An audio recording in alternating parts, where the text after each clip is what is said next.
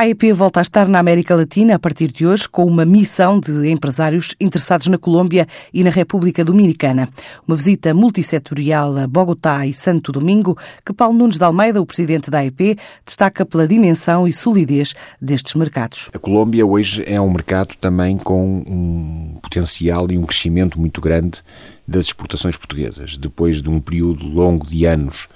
em que a Colômbia não era um mercado, enfim, se me permite dizer, apetecível por várias razões e que tinha a ver fundamentalmente com razões de ordem interna. As empresas que têm trabalhado com a Colômbia nos últimos anos e que nós de alguma forma temos acompanhado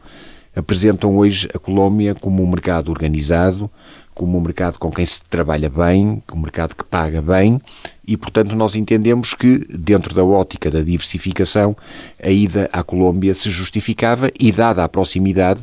olharmos também para a República Dominicana, que, como sabemos, é também um país com uma componente muito forte na área do turismo e o turismo é sempre o turismo organizado e o turismo de qualidade é sempre um mercado importante para produtos portugueses que, no fundo, são consumidos pelos turistas e onde Portugal deve também tentar encontrar uma porta de entrada para poder aumentar as suas exportações. A Casa da América Latina, a Fundação Luso-Espanhola e a Fundação Europa América vão realizar amanhã um seminário dedicado a desafios de transformação digital e de conhecimento no espaço ibero-americano e áreas de cooperação com a União Europeia. De regresso a casa está o grupo Vila Moura World, depois de lançar dois novos projetos residenciais no MIPIM, considerado o maior salão imobiliário do mundo, que se realiza em Cannes, no sul de França, com projetos que começa a comercializar já em abril.